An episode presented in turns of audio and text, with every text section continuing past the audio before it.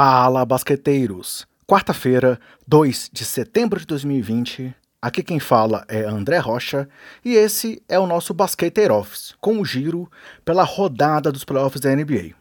E hoje falaremos do jogo 2 da série entre Celtics e Raptors e do jogo 7 entre Nuggets e Jazz, com o Boston fazendo 2 a 0 diante dos atuais campeões e com o Nuggets se classificando para encarar o Clippers. Para começar o dia, tivemos Toronto e Boston fazendo dessa vez um jogo bem equilibrado, mas mais uma vez com o Boston superando o Toronto Raptors, agora pelo placar de 102 a 99 para abrir 2 a 0 na série. Vale destacar que na história, essa é a 41ª vez que Boston abre 2 a 0 em uma série, sendo que em 39 das vezes anteriores ele acabou se classificando. Se cuida, Raptors!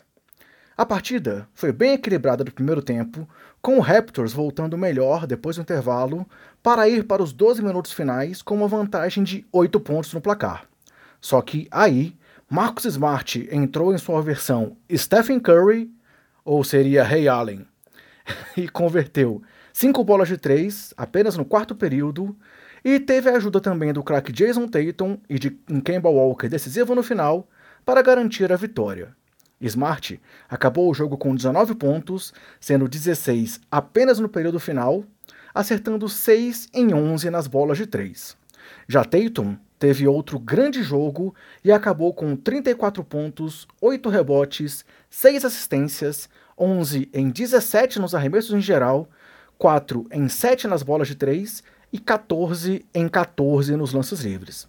Enquanto Kemba Walker teve 17 pontos, sendo 11 deles nos 12 minutos finais, e Jalen Brown teve 16 pontos e 8 rebotes, além de 3 roubos e 2 tocos.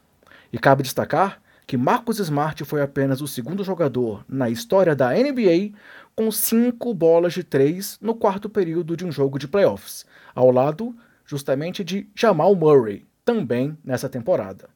Já pelo time canadense, o cestinha foi Odia Nonobi, com 20 pontos, além de 7 rebotes e 4 de 6 nas bolas de 3, enquanto Fred Van Vliet teve 19 pontos e 7 assistências, Pascal Siakam 17 pontos, 8 rebotes, 6 assistências e 3 roubos, Serge Baca 17 pontos e 9 rebotes, e Kyle Lowry 16 pontos, 5 rebotes, 7 assistências e 4 roubos. Cabe agora a Yannick Nurse encontrar alternativas e soluções para voltar aí a disputar essa série que está, por enquanto, sendo vencida por tranquilidade por Boston. E fechando a rodada, galera, tivemos o jogo 7 entre Nuggets e Jazz. E mais cara de jogo 7 do que essa partida, impossível. Times nervosos, craques oscilantes, placar baixo e com cara de anos 90 e muita emoção até o final. O time de Denver começou melhor e chegou a parecer que conseguiria a classificação de forma tranquila, ao ir para o intervalo com 14 pontos de vantagem. O placar era de 50 a apenas 36.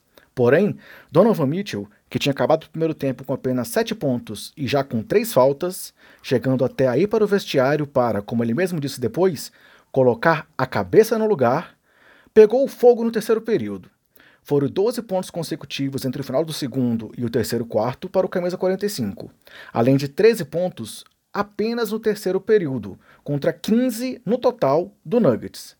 Então, a vantagem do time colorado caiu para apenas 5 pontos no começo do quarto quarto. E o Jazz chegou inclusive a assumir a ponta, mas Jamal Murray entrou no jogo com algumas bolas de 2 e chegamos ao minuto final com o placar apontando empate em 78 pontos. Então, Nicole Jokic, que jogou muito, mas também sofreu com a marcação de Gobert, acertou um lindo gancho para cima do francês. É, e na sequência, o time do Taps o chamar dois tempos, com menos de 30 segundos no placar. E no lance decisivo, Gary Harris roubou uma bola por trás de Mitchell. Vimos aí então por que o Harris voltou aí para a série, mesmo ainda não estando 100%.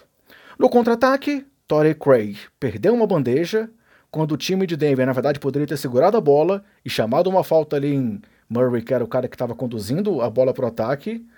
E aí, com o rebote, Rudy Gobert achou Mike Conley, que tentou um arremesso de três no estouro do cronômetro. A bola não caiu e Donovan Mitchell foi ao chão para ser consolado pelo rival Jamal Murray, antes mesmo de Murray comemorar a vitória. Com o resultado, Denver se tornou apenas o 12º time na história a reverter o resultado de uma série após estar perdendo por 3 a 1. No final, Nicole Jokic fez o cestinha do jogo com 30 pontos, além de pegar 14 rebotes e acertar 12 em 23 arremessos e 2 em 5 nas bolas de 3, já Murray ficou bem abaixo das últimas partidas e terminou com apenas 17 pontos, acertando 7 em 21 arremessos no geral e 1 de 6 nas bolas de 3. Pelo time de Salt Lake City, Mitchell teve 22 pontos, 9 rebotes, mas também 9 desperdícios de bola e um baixo aproveitamento nos arremessos, com 9 e 22 no geral e 2 em 8 para 3. E na verdade, os dois times foram muito mal nas bolas longas nesse jogo, acertando apenas 8 bolas cada um. Além do Arla Amador, destaque para os 19 pontos, 18 rebotes e 2 tocos, além de ótima presença no garrafão de Rudy Gobert, que em alguns momentos foi bem dominante nas duas tábuas. Falando um pouco mais aí dos recordes individuais, Mitchell se tornou o primeiro jogador a ter médias de 35 ou mais pontos, 50 ou mais por cento nos arremessos, 50 ou mais por cento em bolas de três e 90 ou mais por cento em lance livres em uma edição de playoffs. E ele e Murray se tornaram também os dois jogadores com mais bolas de três convertidas em uma série de playoffs, com 33 para Donovan Mitchell e 32 para Jamal Murray, que na verdade tem agora a mesma quantidade de Stephen Curry, tanto nas finais de conferência quanto nas finais da NBA em 2016. Os dois também somaram 475 pontos combinados no confronto, a maior marca de dois oponentes em uma série na história dos playoffs, superando os 463 pontos de Jerry West e John Havlicek combinados nas finais de 1969. Agora o Denver, que se a gente voltar à temporada passada, vem de três séries de playoffs seguidas, com sete jogos, pega o LA Clippers na briga por uma vaga nas finais do Oeste. Pedreira pela frente. E hoje, galera, os playoffs seguem com o jogo 2 entre Bucks e Heat, que até aqui tem 6 a 0 nos playoffs, assim como o Celtics, com o time de Milwaukee precisando se recuperar da derrota. E depois temos o jogo 7 entre Rockets, Rockets de Harden e Westbrook contra o Thunder de Chris Paul. Isso com rodada dupla na ESPN aqui para o Brasil. Bem, é isso, galera. Esperamos que vocês estejam gostando do Basqueteiro Office. Confiram muito mais da cobertura no nosso Twitter. Se cuidem, cuidem dos seus, cuidem do próximo e até mais!